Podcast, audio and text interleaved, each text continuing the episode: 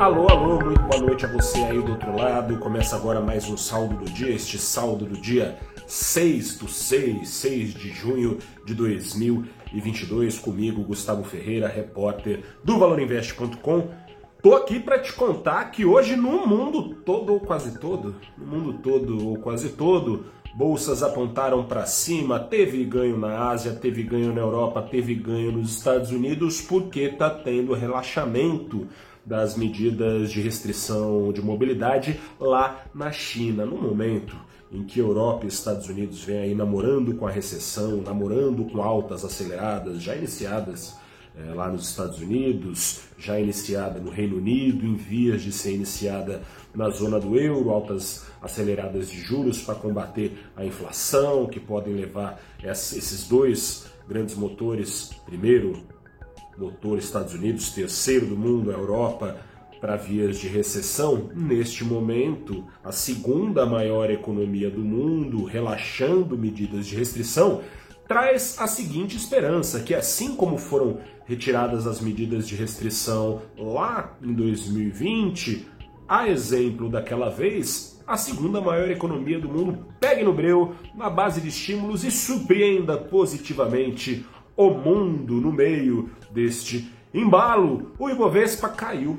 O Ibovespa caiu, o Ibovespa caiu 0,82%, com 73 das suas 92 ações no negativo, mesmo com boa parte da sua carteira teórica dependente aí da saúde da economia chinesa. Por quê? Porque aqui no Brasil tem eleição, a gente já está em junho e só agora parece estar começando a fazer preço com mais força o período eleitoral ou no frigir dos ovos, o risco fiscal. Desde a semana passada tem um certo climão aí no mercado, sexta-feira foi assim, é, talvez mais difícil de perceber esse climão porque lá fora o mercado também estava ruim. Nessa segunda-feira, com o mercado lá fora bastante positivo e aqui bastante negativo, ficou claro que o risco fiscal está fazendo preço com maior força. Risco fiscal imediatamente alimentado por este governo nos seguintes moldes, né? Está sendo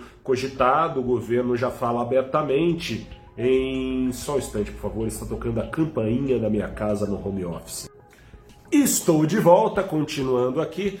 Está fazendo preço agora o risco fiscal pelo seguinte: você deve ter acompanhado, o governo cogita aí subsidiar é, gasolina, é, fala abertamente já nessa possibilidade, um eventual estado de calamidade que furaria o teto de gastos outra vez. Também tem pressão dos servidores grevistas que querem aumentos compatíveis àqueles prometidos pelo presidente Bolsonaro aos policiais.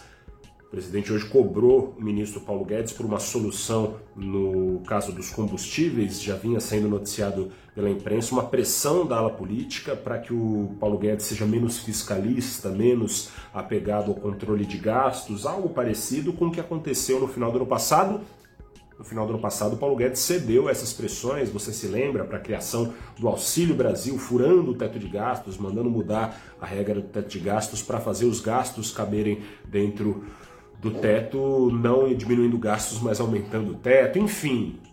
É esse o clima que paira no mercado. Caso essa, esses furos venham a ser feitos, o próximo governo, reeleito ou não, pode ter dificuldades para conduzir para um lugar civilizado o nível de endividamento do Brasil. Para completar o azedume, o líder das pesquisas, ex-presidente Lula, ele teve na imprensa veiculado um esboço do que seria o seu programa de governo. O que é está lá? Derrubada do teto de gastos, que hoje existe formalmente, né, digamos, mas virtualmente, porque sempre que existe vontade política já ficou claro que não é tão difícil assim desrespeitar o teto de gastos, ao menos com o Congresso dando o aval se eleito Lula e se valer esse esboço de programa de governo, o teto de gastos nem formalmente existiria. Goste-se ou não do teto de gastos, foi ele que a partir de 2016 permitiu os juros até outro dia, até o comecinho desse ano, janeiro, juros habitavam aqui no Brasil um dígito. Quem diria que ficariam tanto tempo em um dígito? Do mesmo modo, os furos no teto de gastos feitos ao longo da pandemia turbinaram além do que já seria turbinada pela pressão global, tanto a inflação quanto os juros no Brasil, hoje em níveis bem acima daqueles praticados pela grande maioria dos países. Sem teto e sem acabouço fiscal que ocupe esse lugar, pode-se esperar então por mais inflação e mais juros ou um nível estrutural maior do que o já elevado atualmente aqui no Brasil. De olho nisso, não só o Ibovespa caiu, o dólar aqui no Brasil, boa parte dele foi atraída à segurança dos títulos americanos, o dólar fechando em alta num dia de apetite ao risco também em alta lá fora, o dólar 0,4% mais caro aos R$ 4,80.